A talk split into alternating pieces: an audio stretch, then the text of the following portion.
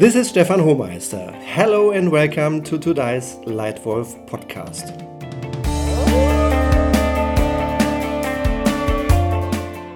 Purpose of this podcast in general is to share inspiration and ideas on the topic of leadership. On how to lead your company, yourself and others to sustainable success and fun. Today's edition is very, very special. Today, I have the huge pleasure to have a conversation with one of the most highly accomplished global business and sustainable development leaders in the world over the last couple of decades. It's my big pleasure to introduce Paul Polman. Dear Paul, welcome to the Leitwolf podcast. Thank you, Stefan. Glad to be here. Paul looks back at a tremendous career in the consumer goods industry and led Unilever to an absolutely outstanding performance over the last 10 years. But at least as significant has been Paul's success in inspiring fellow CEOs to look beyond the financial results, to also address the world's most pressing societal issues, including sustainability. Paul is also the chairman of the International Chamber of Commerce, of UN Global Impact, of the B team, and Paul is the founder of Imagine. Now, one of the many excellent quotes I have repeatedly heard you cite, Paul, sums up perfectly, I think, one of your core beliefs. It's the quote The only two things the world really needs more of is trees and leaders. And I love this quote and I full heartedly agree with it. So let me ask my first question, Paul. When you think about all the experience you've made in the business world and in the world in general, what is the essence of good leadership to you? Yeah, thank you, Stefan. And I hope we have an opportunity to talk and elaborate a little bit more on the trees and leaders, why they are so important. And one of the most burning issues that society right now faces is climate change. It's a defining moment for all of us. And obviously trees play a very important role in finding the solutions there. And the reason I call out leaders is that uh, we frankly have all the answers to create a more equitable, more sustainable world now and for generations to come. Uh, with the technologies that we have available right now, we don't need to send people to Mars or Pluto to find the answers. What is really needed is uh, human willpower, itself a renewable resource, and, and that's where leadership comes in. So the essence of good leadership perhaps starts there. Uh, first and foremost, uh, good leaders, I believe, need to be good human beings. And uh, one of the key characteristics of becoming a good leader is when you start to put the interest of others ahead of your own, knowing that by doing so, you'd be better off yourself as well. Uh, the definition of sustainability is for now and for generations to come. And that's the same for leadership someone put it very well once to say, uh, great leaders plant trees now under which shadow they will never sit. Um, then there are some characteristics of leaders that you want leaders to have a high level of awareness of what is going on in the world, but also have a uh, high desire to engage, to do something about it. Awareness without engagement is not very useful. And then doing that with a certain level of humanity and humility. And fortunately, we have many, many people that fulfill that description, but we are still in very short supply with the challenges that we're facing globally. Yeah, cool. Thank you very much. Now, what makes it so hard to do leadership consistently well? Because uh, one of the challenges, and some people succeed better than others, but one of the challenges that you get pulled into different directions by the system that you're operating in. And what is the most difficult thing is, is really what leaders should be spending far more time on is changing the systems that they're operating in to have a bigger impact and to get bigger, better, better results. I often say uh, leaders have to work on the forest than being in the forest. And it's difficult. You have the financial market uh, increasingly becoming shorter term that drives behavior of certain leaders, making decisions that they know is not in the long term interest of their companies but might be you know might look shiny on paper in the short term uh, the boundaries that are put on us in a current tough political environment. Some people see that as an excuse for not doing things. Real leaders step up to the plate and try to move these boundaries again. So the bigger challenge is, in fact, the norms and boundaries that are around us. And real leaders would probably work very hard to move those, and as a result, as I said, work on the forest versus in the forest. Yeah, yeah, I love that that thought on the forest versus in the forest. Now, many people's view on what good leadership is is formed in exchange with others, by their bosses, by their mentors, or other people who inspire them. Who are the top three leaders who inspire you? Well, undoubtedly, you are inspired by others, and that forms your leadership. So I don't disagree with that. But I've always stayed away from uh, the Nelson Mandela, Martin Luther King, uh, Mother Teresa type answers, to be honest, um, because I think the uh, that that gives you a misrepresentation, a little bit of leadership, and a sort of post-rationalization. First, I think leaders are developed because during their lifetime, there's a lot of crucibles that happen that form who you are, which might be your family or where you grew up, the environment that you faced when you grew up. Uh, definitely uh, develops your leadership skills. But then during your life, you always are developing your leadership skills with the things that happen around you. I worked in Newcastle at one time in my career, and uh, the company was heavily involved in community activity. And I discovered at that time, very early in my career still, that there was more than being just successful on a career ladder and, and that uh, you had to make the communities around you function as well for being successful. That opened my mind from what I called at that time a half being a half person to becoming a full person. I had the opportunity with one of my blind friends to climb Mount Kilimanjaro and we invited eight other blind people and that was a life-changing experience for me and my children and it made you see many people that have disabilities, or as I call them, diffabilities, quite differently, and, and, and you start fighting for more people. I was in the Taj Mahal when that got attacked, and many people tragically lost their lives now uh, 10 years ago. And that was not uh, something that uh, you want to have repeated upon anybody, but it puts a different value on things and a perspective on people uh, many good people that night that uh, that really uh, did heroic jobs to release the suffering of others. And so there are many instances in your life that your leadership is being formed. For me, the real leaders are actually the ones that are that we're not celebrating that often. The uh, doctors who went to West Africa during the Ebola crisis, with knowing that they risked their own lives by doing so the people that work with the deaf or deaf blind often as a, at a pittance of a salary, putting themselves 24 hours available to these people to give them an opportunity of dignity and respect. Um, so the leaders that you find are uh, in all parts of society and often uh, uh, at the, what we might call the lowest levels uh, that make society function. And I get more energy from those people than the ones that are very visible and often in, in, in, in positions that we would call very senior positions. Yeah, yeah, thank you very much. You just remind me of a gentleman who I had the pleasure to meet two years ago in Myanmar. His name is Ko Twe.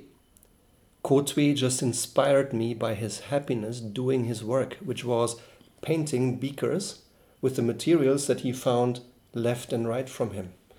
He smiled at me when I asked, Can I take a photo? Can I share this? And he said, Yeah, go ahead. Because yeah. the remarkable thing is, looking at the, the craft he had, it's just incredible. Ko Twe lost his right arm, he lost his left arm, he lost his right leg. All he has is one leg. And he still is happy, successful, and going forward. And that inspired me. Yeah, so Thanks for sharing that, Paul. Yeah, because at the end of the day, what he did was positively influencing others to make this a better world for all.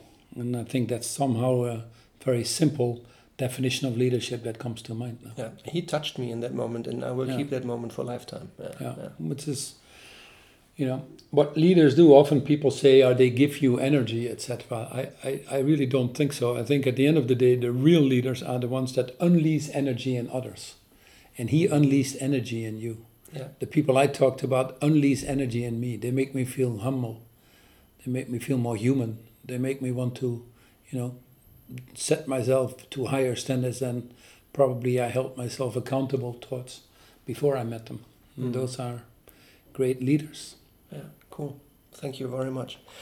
Now, when you think about uh, companies and the business world, based on your vast experience, what does it take to transform a company's leadership culture into the right one to win the future? Yeah. Well, there's obviously many aspects of a culture, uh, and um, I think the first uh, thing that you want to do is is to try to see that you can uh, get people aligned behind a purpose that is bigger than each individual themselves. If we can all contribute to something that is bigger than we can achieve, that's actually very individually that is very motivating.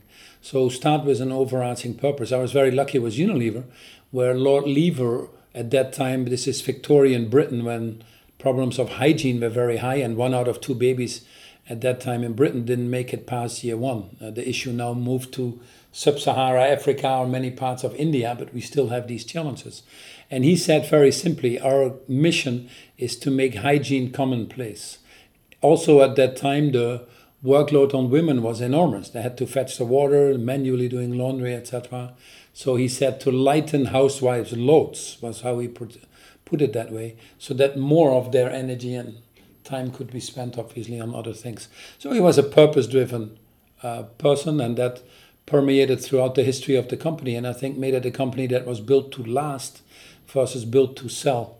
And I meet so many CEOs where you simply say, "What is your purpose?" and they start struggling. Insurance companies uh, where you be, where people become CEOs and say, "I see the policies now for the first time that this company is selling. I wouldn't have any of my policies be sold to my mother or to my wife." Or uh, companies where people feel, "Yeah, I leave my home and I have some values with my family and kiss my kids goodbye, and then I come at work and have to behave towards totally different values, and that eats people up. So to really figure out what these companies' purpose is to make this a better world for all in whatever area you choose to to operate is probably the most important driver to belong to something bigger. So Paul, when I think through leadership, there are two themes that I perceive as very strong themes, like lifelines. The first one is purpose. Now, how do you establish a strong common purpose in a company? Yeah.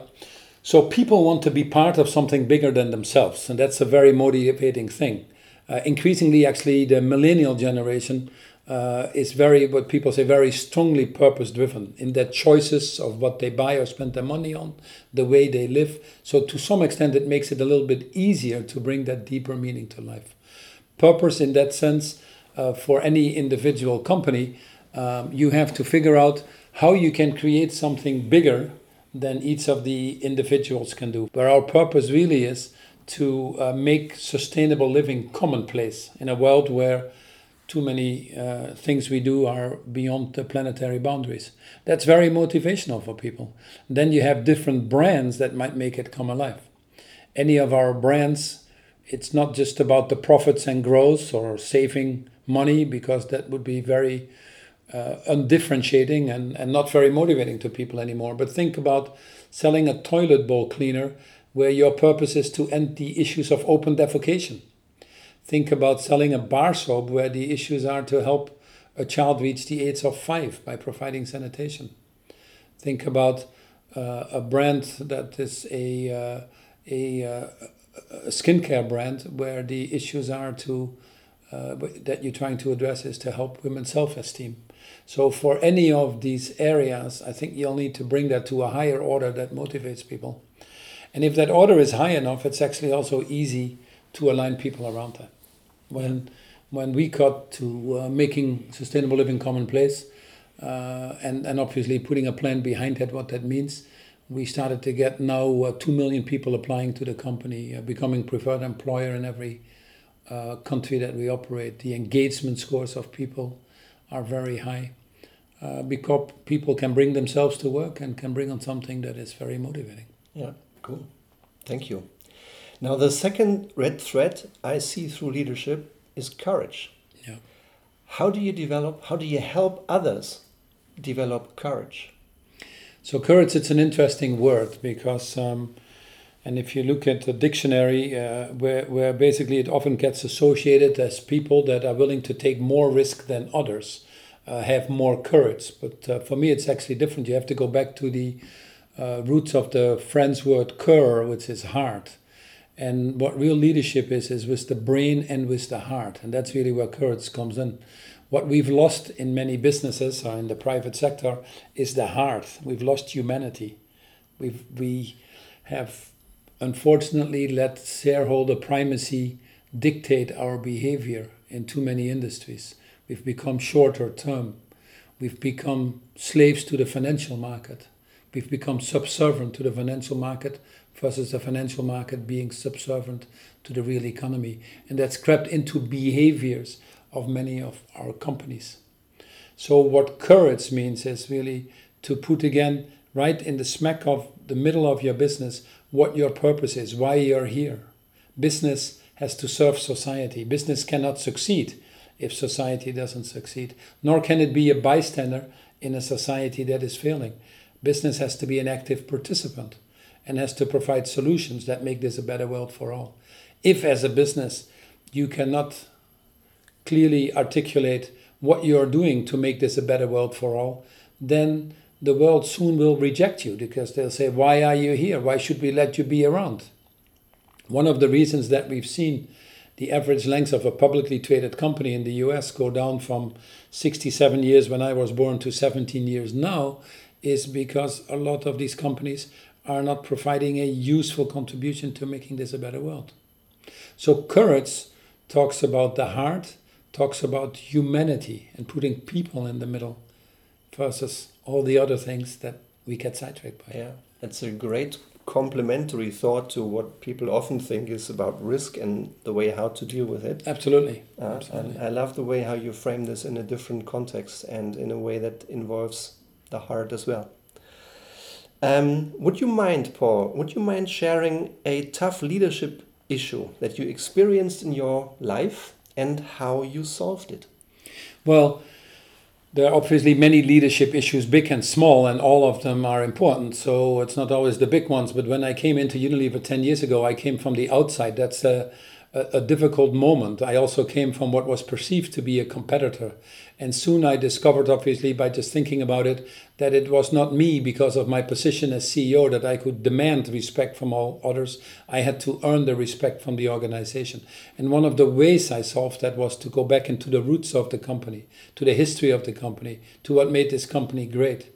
Jim Collins, in his book From Good to Great, talks about nurturing the core before you stimulate progress.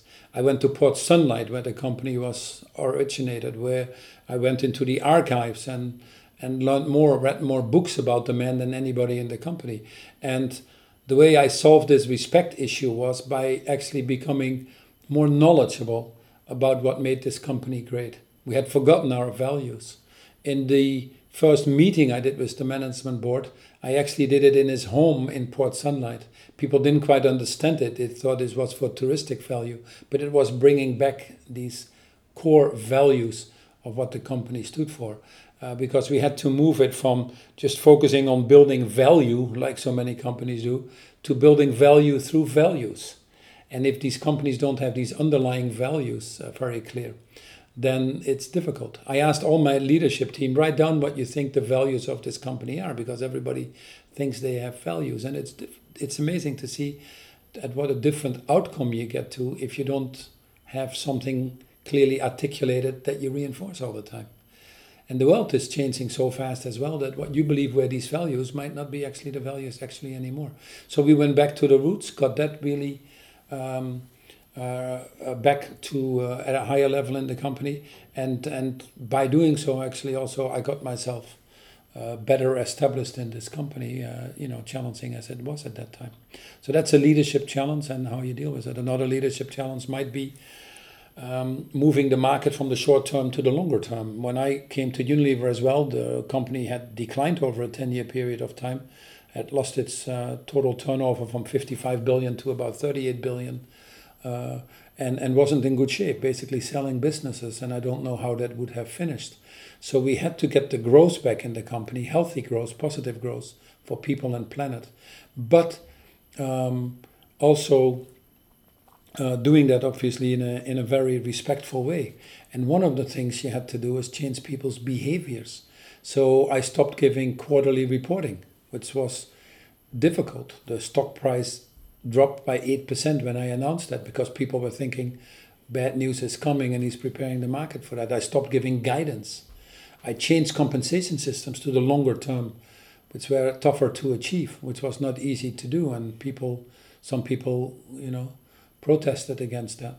And I started to focus on the right shareholders, telling some shareholders that they probably didn't have a function in our company because their strategy didn't match with the way we were looking at, at a long-term multi-stakeholder model. So a lot of friction as you go through that change that requires courage as much of your risk-taking courage as actually thinking about humanity and purpose and what you solve. In the end, is over the three over the ten years, uh, we had a 300% shareholder return. So our shareholders have done well, but they have done well because of the business model focusing on the citizens we serve and focusing on the communities we operate, uh, our partners in our value chain, and obviously the uh, employees itself. Yeah, cool. Thank you for sharing these examples. Um, now, one of the observations I make when people discuss leadership is that there is a bias to think it's all those big things. It's those those few big thoughts, and I think they, that is true. But on the other hand, good leadership is also about doing many small things consistently well, particularly under pressure, which is called disciplined. Now, how do you establish discipline in a company's leadership culture? Well, one of them is people will not so much gravitate towards what you say, and to some extent, not even to what you write, but they will gravitate much more to what you do. So we had lost the customer a little bit, and I made an effort to every country I would go to uh, until the end of my 10 year tenure. I would first visit a consumer, then I would visit a customer. By the way, by then I probably had a better feel for the business and what were its challenges or what's were its uh, strengths than I would by looking at 50 flip charts in an office. And frankly, moving from one office to another, you might as well do it with video conferencing. But the sheer act of visiting the, the uh, home of a consumer uh, sends a message of what is important. I run a foundation with my wife in Africa where we have 26,000 blind children in school. And uh, giving them an opportunity and a chance, that sends a message to people on how you care about others and how you fight for the ones that you know, we're less fortunate. So people watch what you do. And then I think the celebrating the little moments, uh, Stefan, what you say, is probably more important than the big ones that get written about. I made a habit of, of writing every day about 10 little cards. I remember in my career before when I had some difficult moments, when my father passed on or, or, or some other things would happen to me, how much it meant to get a personal card from someone, handwritten and not just a one sentence email that gets mass distributed. And I actually saved them and I still have these cards. And I started doing the same thing when I became CEO. And it's amazing how many people said, Well, I didn't know you would write to us or that we counted, or, uh, you know, I saved it and it made, made me think. And it's not, you don't do it when there's a promotion or a salary increase, obviously. Uh, you do it when people are in need and and that takes a little bit more courage, as you say. And then separately, uh, it doesn't cost much. The smile, the little thank you. I just made a habit of everybody who would present in meetings or whatever, uh, and you're pulling out a card that you still have from me. As a coincidence, one of the ten every day. Thank but. You. But um, you know, I started making a habit of just thanking people when they were doing things, be it presenting to the boards or being presenting to me. And and these are actually you know little things that don't cost anything as i say that can have a big impact. So it's these everyday acts that count. How do you instill discipline in a company? That's a really broader discussion. And uh, uh, and and many things you have to do to do discipline. But i think the main area that you have to focus on to instill discipline in people's minds is to say that if you don't do your work well or complete or with that passion, someone else around you has to pick up the pieces and is going to suffer from that. So it's not talking about uh, feedback loops or or checking your data, reading your memos uh, twice, or ensuring that the numbers add up. It's really make, making people understand that they are all in their own roles wherever they are in an organization a servant leader to someone else. And if you have that responsibility going back to what i said before firmly believing that you are here to make others successful also requires the best of you to deliver on that. Yeah. Thank you. Now one other question on a debate i occasionally hear to what extent are leaders born or made? Yeah, that's uh, that is a debate. I'm sure that there are some areas where where you're born helps. To be honest, if you're born in a country that you have enough nutrition when you're born, then you're not stunted. If you have access to bar soaps, then you might not die like four million children do before the age of five, and you might survive. If you have access to free education, like I did in the Netherlands, then you have a better opportunity to uh, to have impact in, in different senses if you want to. So, an environment that certainly helps, there's no question about that. But at the end of the day, I think it's a continuous journey uh, that we develop our leadership skills, and that doesn't stop until we move to another place. Uh, that will go on. Uh, and, and leaders, as we mentioned, uh, are in all parts of society. They're not just uh, the famous people that we can quote. So I believe it's a continuous journey, and I believe we find more leaders and people than um, than uh, than we hope possible. And you see it all the time. You see all the indigenous people now that fight for protecting the forests of this world. Many of them getting killed. Latin America now a big issue. You see the people that are going to the streets, young and old, to protect democracy or an agreement in Hong Kong. Uh, you see people in all parts of the world fighting for the, the ones left behind. There are many Mother Teresa's in all of us. So these leaders are there, and uh, we often don't see them perhaps, but they're there. They come from all parts of life, and uh, and they continuously work on their skills. With, and they will never call themselves leaders. They're too humble to do that. Great. Thank you very much. Now, a question I recently got from a young man who um, inspired me to ask you this question Does good re leadership require age? I hope not. uh, I hope not, to be honest, because I think age is a mental state. Mm. I saw, I had the pleasure to see Shimon Peres uh, shortly before he died, and we were talking about startup Israel and the enormous creativity that was happening in that country, still is. And uh, he talked about it like an 18 year old. And I said, How do you keep yourself so young? And he had always a lot of young people around him, was very much also into gender equality, etc. I said, How do you stay so young, even when you're 90? And he said, Paul, it's a very simple thing. When the list of things you have to do is longer than the things you have done, you stay young. And that is probably true for all of us. And uh, leadership is not age related. Uh, we see Greta Thunberg now at um, at uh, the tender age of 15 or 16 doing amazing things around climate change. And then on the other side, we have people like Desmond Tutu and many others when they're well in their 80s or 90s, still being great leaders. Uh, um, the uh, hopefully the the the thing that we have to protect is that it all works up there, so that we can continue to exercise that influence. Yes, that's what we have to worry about probably. But the rest is not AIDS related. Yeah, cool, thank you. And my last question, Paul how do you develop yourself as a leader? I am a little bit uh, tough on myself, perhaps, but also on others around me. Um, for me, uh, good enough never is. I, I, still live always with a little bit of this um, little paranoia that uh, others might try to be better when we're in business, or when I do something, could I have done better? When I give a talk, uh, when we are finished with this uh, conversation? Could I have given other answers? So I go through a little bit of self critique, and I tell myself every day is really the first day of my life. I also felt, for example, after 10 years of Unilever, it's time to move on because when you start justifying what you have done and how good you have been, uh, I think then you lose some of that sharpness in leadership, and we need to keep ourselves sharp to to do so. So being a little bit positively self autocritical uh, is a very important thing.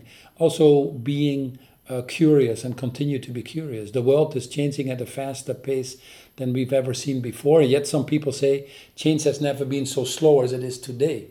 We we will see much more of that. And having a level of curiosity, doing other things, not being slave to your work only, having friends, having other interests, picking up a book. Uh, it's very important that you continuously invest in yourselves. One of the main human needs is to belong to, to be part of and to be able to belong to or be part of, you need to add value. If you are not adding value, you are not valuable anymore, the herd will reject you. It's a very painful moment. In order to stay relevant, you have to keep yourself relevant. And that's probably the most difficult thing for many people to do. Even more important in today's environment than ever. So, curiosity is a very important aspect of it and then staying humble. I think the most difficult thing I found being a CEO was that many people around you tell you how great you are. You have many people that help you. Uh, you're being put on a pedestal. You're living in a bubble. You never have to wait in line in an airport. You might have your own plane, although I avoided that.